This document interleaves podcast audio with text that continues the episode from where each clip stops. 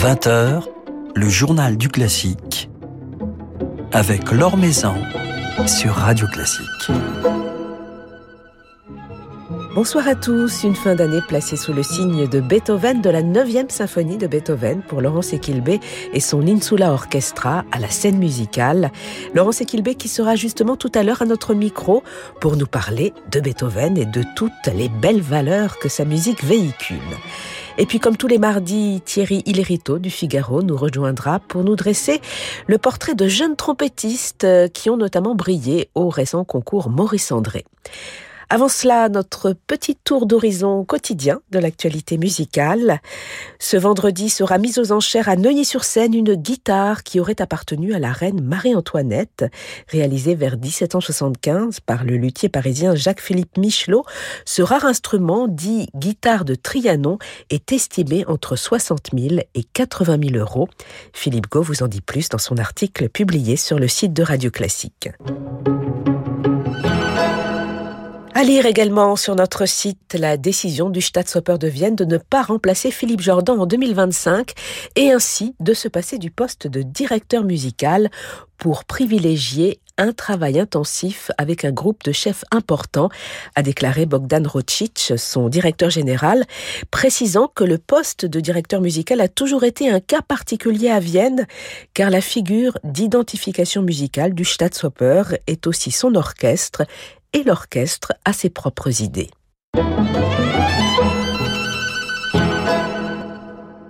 L'ensemble intercontemporain poursuit ses célébrations du 70e anniversaire du compositeur Philippe Manoury. C'est François-Xavier Roth qui dirigera ses musiciens vendredi soir à la Cité de la Musique à Paris.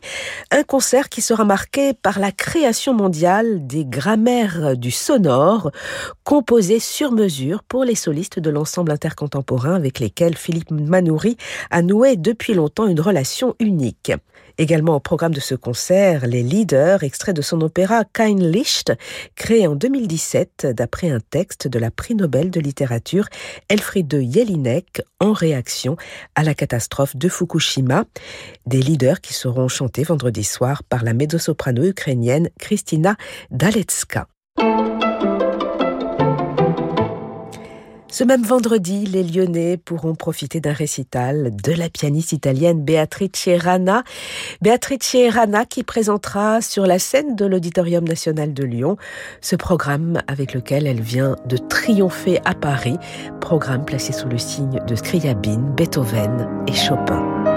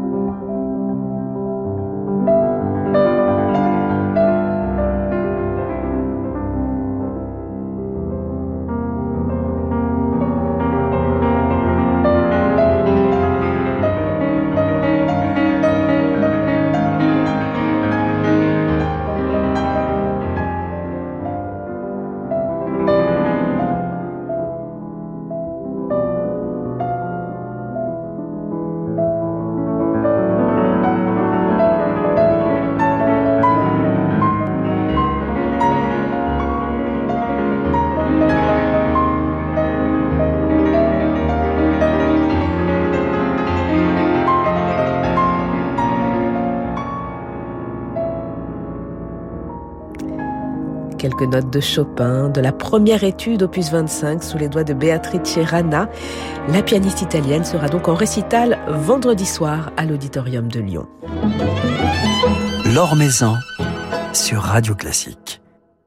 Un début de saison très beethovenien pour Laurence Equilbé après le deuxième concerto pour piano, la fantaisie chorale, la pastorale et le triple concerto avec Insula Orchestra et d'autres phalanges internationales. C'est la neuvième symphonie qu'elle dirigera le 15 décembre à la scène musicale puis en tournée. Laurence Equilbé qui est justement à notre micro ce soir. Bonsoir. Bonsoir. Diriger la, la 9e symphonie de Beethoven, vous l'avez déjà fait, mais est-ce que c'est toujours un, défi de par son ampleur, de par sa force, de par les, les symboles aussi qu'elle véhicule? Ah, c'est un vrai défi parce que c'est une œuvre d'abord tellement connue et puis elle est très difficile aussi à jouer pour l'orchestre parce qu'elle est très développée. Et moi, j'aime beaucoup cette œuvre. Euh, cette symphonie marque son temps et beaucoup de compositeurs en sont absolument euh, épris et qui ont aussi, eux, écrit neuf symphonies, euh, en tout cas pour Mahler, Bruckner et Schubert, etc. Donc ce, ce chiffre neuf est absolument édifiant. Et effectivement, cette œuvre qui aujourd'hui rappelle que la fraternité entre les hommes est, est la clé de, de l'universalité du monde et de la paix dans le monde, ça, ça, ça marque toujours les esprits et, et comment ça arrive à la fin de, de l'exploration symphonique que cette œuvre. Et moi, ce que j'aime beaucoup, notamment, c'est le, début, parce qu'on a l'impression qu'on rentre dans une grotte où se réforger de la joie, par exemple, où il y a des gens qui travaillent à, fabriquer de, la joie. Et c'est vrai que Beethoven est un compositeur qui m'est très cher en tant que chef d'orchestre. Je trouve que c'est un des compositeurs les plus euh, excitants à diriger. Et euh, avec une sous l'orchestre, on a un chemin, une feuille de route euh, qui est, qui est déjà maintenant euh, très très importante sur, sur le chemin de ce compositeur, et notamment sur ses musiques de scène aussi qu'on aime beaucoup, ses concertos. On avait commencé l'intégrale avec Angelich, avec Nicolas Angelich, qu'on regrette évidemment beaucoup, et puis toutes ces symphonies qu'on a pratiquement toutes faites maintenant. Et effectivement, la neuvième, on l'a déjà donnée pendant le confinement 2, on va dire, en captation, parce qu'on avait profité pour tester notre technique de double orchestre, parce que tous les vents sont doublés dans notre euh, interprétation, comme ça se faisait au temps de Beethoven, parce que les, effectifs étaient encore, en fait beaucoup plus importants dans des salles de, de notre taille. Et puis effectivement, pendant le confinement 2, on avait pu aussi tester des positions d'orchestre, des dispositions d'orchestre au temps de Beethoven, comme ça pouvait se faire à Vienne, à Erfurt, à Leipzig et à Dresde. Voilà, donc c'était très intéressant. Donc là, on est très heureux de pouvoir faire cette neuvième le 15 décembre devant un public. Euh, et on va le faire aussi à Linz et puis à Anvers.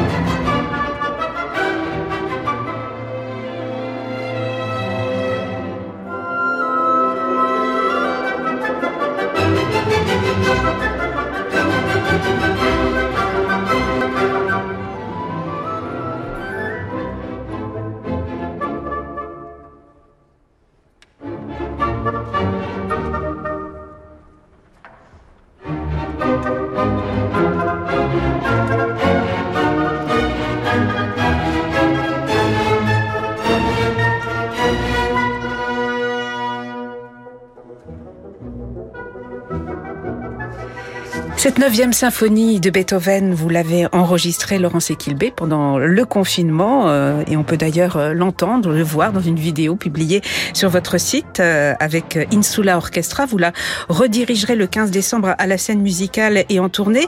On, évoquait cette notion de, fraternité véhiculée par la neuvième symphonie de Beethoven, mais Beethoven, il évoque également la nature, et d'ailleurs vous l'aviez célébré dans le cadre d'un spectacle. Il évoque l'héroïsme quelque part, il répond à toutes nos questions et à toutes les inquiétudes que l'on a aujourd'hui face à, à, cette société, à, à, ce monde complètement ébranlé. Beethoven, il est là pour nous donner des clés, des réponses, nous, guider, nous accompagner. Bah, c'est certain que Beethoven, l'esprit de Beethoven, en tout cas, nous, on a un projet en 2024 euh, de, de ces musiques de scène, Le Roi Stéphane et euh, Les Ruines d'Athènes, dans l'univers manga.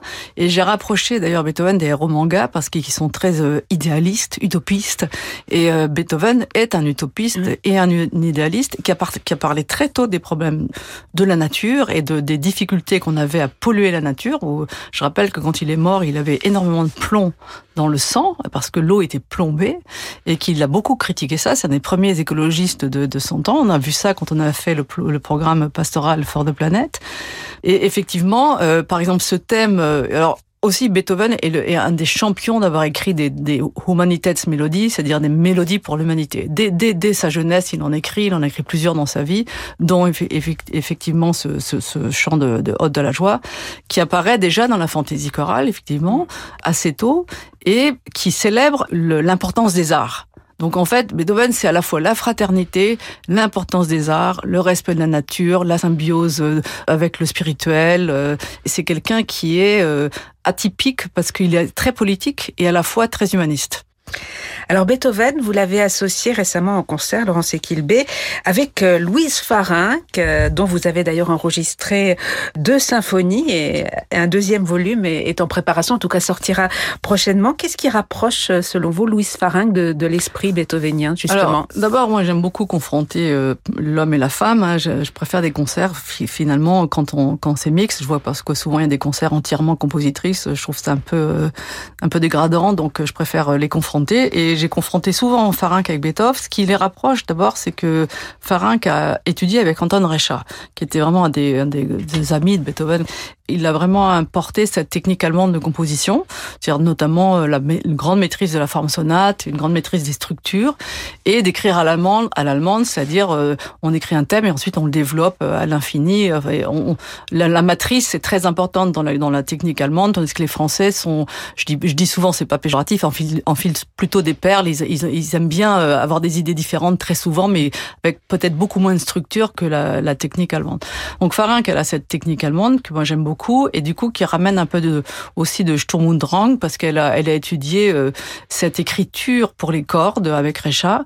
Voilà et donc ça nous intéressait de, de de confronter ces deux ces deux géants et Farinck effectivement euh, on vient d'enregistrer la deuxième symphonie et, et, ces deux ouvertures donc comme ça on aura couvert euh, l'intégrale de sa musique symphonique. Est-ce qu'il y a d'autres compositrices que vous auriez envie de, de mettre à l'honneur qui ont écrit de, de belles pages orchestrales aussi? Oui tout à fait. Alors à partir de la saison 23-24 on va nous euh, s'intéresser à l'œuvre d'Émilie Mayer, qui est ah, un tout petit peu plus tardive de, que mmh. Louise Farinck, et on va faire un chemin Schubert-Mayer. Euh, on va en tout cas essayer de, de faire euh, deux disques de cette compositrice berlinoise qui a énormément écrit pour l'orchestre. Voilà donc euh, Farinck, mais aussi euh, Beethoven pour ce début de saison avec Insula Orchestra. Et la suite euh, de la saison, Laurence Elkébé, elle sera plutôt mozartienne Alors, il y a pas mal de projets Mozart, oui, effectivement, avec une concertante, euh, avec euh, un concert à trois chefs. Alors ça, je vous le signale, ça sera au mois de juin 23 parce qu'on on crée un mouvement européen qui s'appelle HIP Europe, ça veut dire Historically Informed Performances. En fait, c'est pour la, pratique historiquement informée. En fait, c'est une sorte de réseau d'orchestres euh, européens. Donc, on est cinq pays et, six orchestres déjà. Avec, il y a notamment, ben, en France, on est sous l'orchestra avec les Arts Florissants. Et puis, il y a aussi le Balthazar Neumann ensemble de, de, Engelbrock. Il y a aussi l'Ottavio Dantone avec euh, Academia Byzantina. On, est, et on a aussi le Concertus Musicus de Vienne, etc. Et un, des, pierres de touche de, de, ce, de ce réseau est une plateforme de partage de ressources qui va s'appeler la Documenta .eu, donc euh, qui va partager des ressources actives que ces orchestres euh, ont créées eux-mêmes pour leur euh, interprétation et leur exécution. Voilà, c'est ce mouvement sur un son d'époque à, 60 ans, c'est finalement pas très pas très vieux. Et il y a des grands mohicans qui quittent le, notre terre, comme Arnoncourt par exemple, et on s'intéresse beaucoup effectivement à, aux ressources musicologiques, scientifiques, mais aussi de pratiques d'exécution qu'ont laissé tous ces grands personnages. Et nous-mêmes qui en fabriquons au quotidien de tout de suite les, partager avec le plus grand nombre. C'est ce que j'ai pu faire avec le, le, le CEN, qui est un centre de ressources pour l'art vocal, l'art choral, et qui maintenant euh, abrite aussi d'autres ensembles et qui sert à, toute la communauté chorale. Donc tout ça pour revenir à Mozart, c'est que pour euh, fêter ce, la naissance de, de, la documenta, nous faisons un concert à trois chefs avec la trilogie salzbourgeoise, qui sont en fait les trois dernières symphonies de l'époque de Salzbourg, donc qui sont 25, euh, 28 et 29, qu'on a dirigé avec Ottavio Dantonnet et aussi Stéphane Gottfried euh, et moi-même.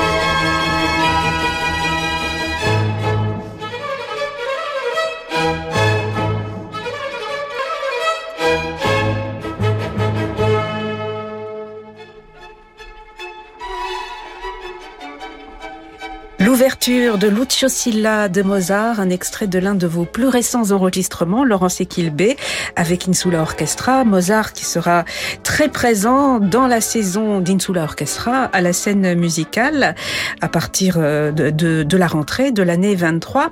Alors on vous sait euh, très investi dans les domaines de la nouvelle technologie, dans les conceptions de spectacles, dans le renouvellement même du concert. Vous allez euh, l'année prochaine, en 2023, nous proposer d'autres forme euh, de concerts, de, spectacles, en vous associant à des artistes venus d'autres horizons, notamment de, la vidéo Oui, alors euh, on essaye d'avoir deux projets comme ça par an. Donc c'est le cas encore cette année. Et donc... Euh, avec les 30 ans d'Accentus, on a profité aussi pour faire des œuvres vraiment toujours avec le cœur. Donc là, il y aura le, le Saint-François d'Assise de Gounod et suivi du Requiem de Forêt avec un film très très beau de Matt Colichot qui s'appelle Sky Burial, l'enterrement dans le ciel. Euh, c'est d'après un rituel bouddhiste. C'est vraiment un très très très beau film. Et puis l'autre projet scénique, ça sera euh, La Nuit des Rois qu'on a fait une seule fois en public euh, à la fin du confinement 2, qui sont donc les dernières ballades de Schumann pour chœur, orchestre et soliste. Et c'est mis en scène par Antonin Baudry et avec le, le très beau vidéaste qui s'appelle Anatole Le Vilain Clément. C'est un spectacle vraiment magnifique qui se passe un petit peu dans, dans, dans l'époque arthurienne avec des chevaliers, chevalières, rois, reines. Il y a des meurtres, il y a de l'amour. Enfin, c'est des, des mini-opéras. Et euh, le, le, projet est extrêmement réussi. Donc, on est très content de, de faire ces deux, ces deux, ces deux projets en, en 23.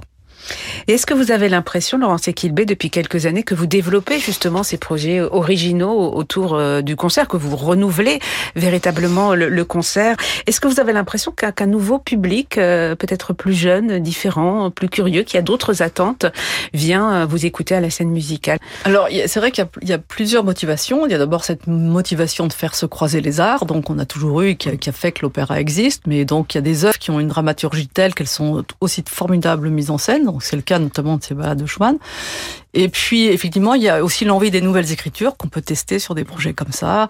Et effectivement, on s'aperçoit que le, le visuel est une porte d'entrée formidable aussi pour certains publics, pas seulement jeunes. Alors évidemment, pour la jeunesse. Nous, à la scène musicale, on a un focus jeunesse. Et donc, c'est vrai que notamment le projet qu'on avait fait, Pastoral Fort de Planète, il fallait en plus avoir son téléphone parce que ça, ça, ça, ça supposait d'avoir une application et on, interagissait avec le spectacle, avec l'implication. Donc, effectivement, dans ces projets-là, on a énormément plus de jeunes. On fait à peu près huit productions par an et deux sont réservés à ces projets euh, qui sont lourds à monter, compliqués à imaginer, mais qui sont très importants euh, pour nous. Et puis qui témoigne aussi de votre engagement au sein de, la société, des, grands enjeux de la société, que ce soit le, climat, la fraternité. Ce, genre de spectacle permettent aussi de, faire passer des, messages très forts. Il y, a, souvent des messages extraordinaires et euh, effectivement, bah, le, le, Pastoral Forte Planète, on, on l'a fait tout à fait par hasard, juste avant le confinement. Et c'était euh, le public. Alors ce qui était un peu triste, c'est que le public devait voter à la fin pessimiste ou optimiste pour l'avenir de l'humanité. Et euh, ils ont toujours voté optimiste, c'était avant le confinement.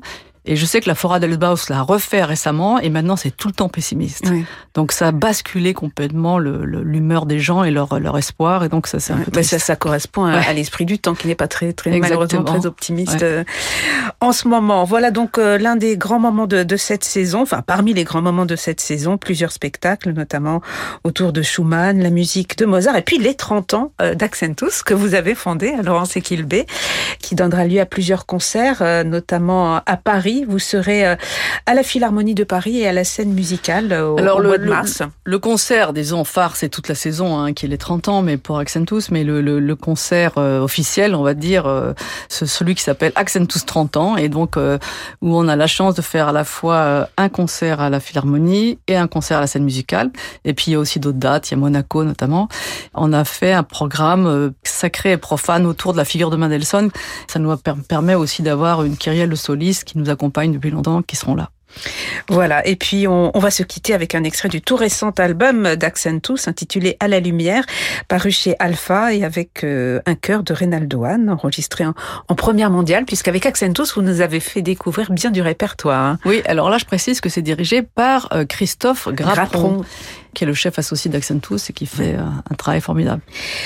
On va se quitter donc avec euh, ces quelques notes euh, de Reynaldo Hahn, chantées par Accentus, dirigées par Christophe Grappron, et on vous retrouvera avec Accentus, Laurence Equilbé et Insula Orchestra le 15 décembre à la scène musicale pour cette 9e symphonie de Beethoven qui s'inscrit dans le cadre de la programmation de Noël de la scène musicale. On pourra oui, entendre également... Fait.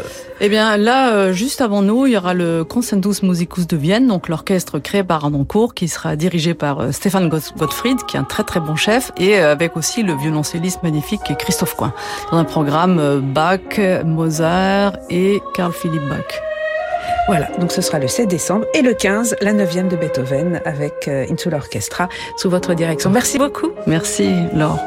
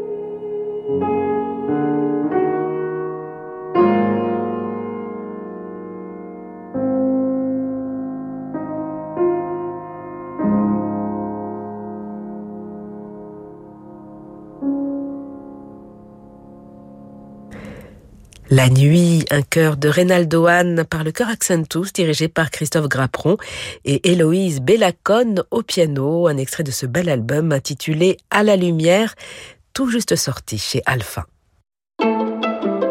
Nouvelle génération de Thierry Lériteau avec le Figaro. Bonsoir Thierry. Bonsoir Laure. Alors ce soir, une nouvelle génération qui n'a pas eu besoin de jouer du piston pour trouver un nouveau souffle. Bravo Laure, en effet, puisque nous allons parler de la jeune génération des trompettistes classiques, une jeune génération dont vous avez peut-être entendu parler à l'occasion du renouveau du concours Maurice André. C'était il y a une semaine à la scène musicale sur l'île Seguin. La compétition qui, comme tous les concours de la ville de Paris, avait disparu au début du siècle, y retrouvait enfin un nouveau souffle. Donc, après plus de 16 ans d'absence, un renouveau qui ne manqua pas de panache ni d'éclat, puisque c'est à l'initiative de l'une des grandes stars de la trompette d'aujourd'hui, Ibrahim Malouf, qu'avait lieu cette renaissance placée sous le regard attentif de Roger Delmotte, un proche collaborateur et ami du regretté Maurice André, et qui du haut de ses 97 ans, et oui, avait accepté de présider le jury composé de nombreux talents reconnus d'aujourd'hui tels que David Guerrier ou Clément Saunier, eux-mêmes anciens lauréats d'ailleurs du concours Maurice André. Alors il faut dire Thierry qu'Ibrahim Malouf avait lui-même avec Maurice André une relation toute particulière. Hein. Oui, alors, puisque son papa, Nassine Malouf, inventeur d'une trompette microtonale qui permet de jouer des musiques orientales, avait été un élève proche de Maurice André. Et puis surtout, Ibrahim lui-même est un ancien lauréat du concours. Il était donc pour lui parfaitement légitime de relancer cette compétition, qui plus est, à l'occasion des dix ans de la mort de celui qu'il n'hésite pas à désigner comme son mentor, légitime, mais aussi urgent car l'instrument compte depuis quelques années d'innombrables jeunes talents extrêmement prometteurs, à la fois très sûrs techniquement, maîtrisant souvent parfaitement les grands opus du répertoire que sont, tiens, par exemple, les concertos de Haydn ou Hummel, mais aussi agiles, souples, curieux, curieux de nouvelles œuvres de création, de mélange des genres et parfois d'expérimentation de formes nouvelles, une génération qui mérite largement ce coup de projecteur salvateur que sont les concours comme le Maurice André. Une richesse dont témoignaient bien des finalistes de cette nouvelle édition du concours. Oui, car c'est à l'Allemand Sébastien Berner, 28 ans, qui est revenu le premier prix. Si son nom ne dit peut-être pas encore grand-chose de ce côté-ci du Rhin, il mène depuis 5 ans en Allemagne et en Suisse une carrière exponentielle, tout juste nommée d'ailleurs trompette solo de l'orchestre de la radio de Stuttgart. C'est aussi un grand défenseur du répertoire contemporain. Mais la finale aura aussi permis de révéler de nombreux Français, à l'instar, tiens, de Pierre Evano, 23 ans seulement, il vient d'être nommé trompette solo de l'orchestre Gurzenich de Cologne, dirigé par François-Xavier Roth, un représentant parmi bien d'autres du renouveau de cette fameuse école française de la trompette, école dominée, selon Ibrahim Malouf, par le sens de la mélodie et la finesse du dessin sonore. Et une école Thierry qui ne se distingue pas qu'au sein de nos orchestres institutionnels. Eh bien non, Laure, car derrière les solistes des grands orchestres ou les noms connu du très grand public, comme celui de Lucienne Renaud-Dinvary, se cache une armée de l'ombre de l'éclat des cuivres qui n'hésite pas à jouer la carte de l'indépendance pour explorer toutes sortes de voix nouvelles et faire entendre la voix de l'instrument tous azimuts. C'est le cas, pour ne citer que son exemple, du jeune Arthur Escriva, retenez bien son nom à 25 ans, le musicien originaire du Tarn est l'un des chantres les plus convaincus et les plus convaincants de la polyvalence des trompettistes classiques, soliste pour d'innombrables ensembles, du balcon de Maxime Pascal aux apaches de Julien Masmondet, il promène son jeu et son engagement charismatique de la création contemporaine jusqu'à l'opérette des années folles et des musiques de scène, tiens, du Roi Lyre, actuellement mise en scène par Thomas Ostermeyer à la Comédie Française, jusqu'au Frivols Club des frivolités parisiennes, immortalisé au disque en début d'année et avec lequel il tournait encore cet été.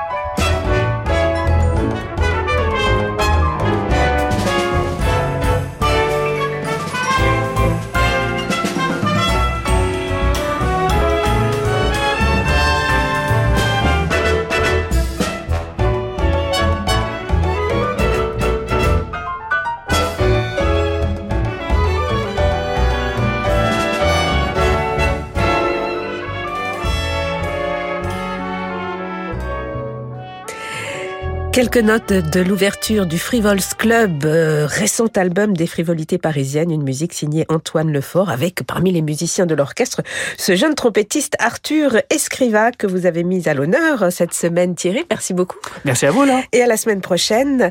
Demain, c'est le violoniste Johannes Pramzoller, chef de l'ensemble d'Hydro, qui passera un petit moment à notre micro.